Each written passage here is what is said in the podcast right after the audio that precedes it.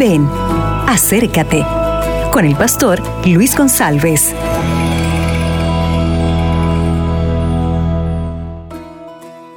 Hola, ¿qué tal? Buenos días.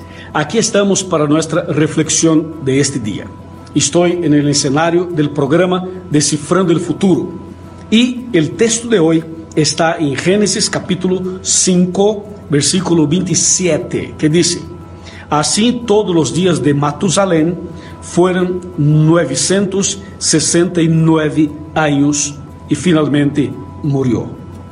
Qué impresionante, ¿no? ¿Cómo una persona puede vivir tanto tiempo? Pero tú y yo sabemos que en el principio las personas vivían mucho. Las personas vivían 600 años, 700, 800, 900 años.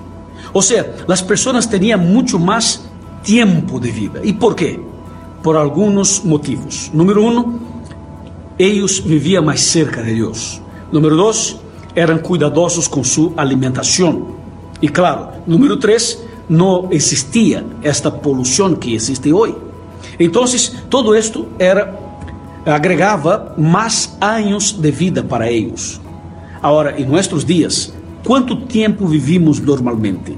De acordo com o Salmo, nós vivimos como que 70, 80 anos e depois vem a morte. E há pessoas que estão morrendo com 20, com 30, 40, 50 anos.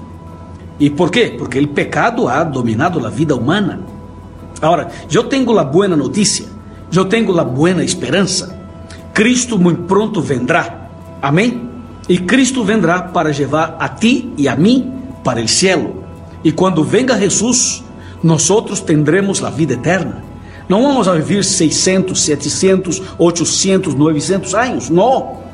Al revés, tendremos uma vida eterna. Viviremos com Cristo para sempre.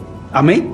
Agora, é importante estar preparado é importante estar vivendo cada dia em la presencia de Deus, através de la Bíblia, de la oração, de la comunhão, de la intimidade espiritual e, claro, de uma vida de obediência a los princípios de la lei de Deus e los princípios de salud.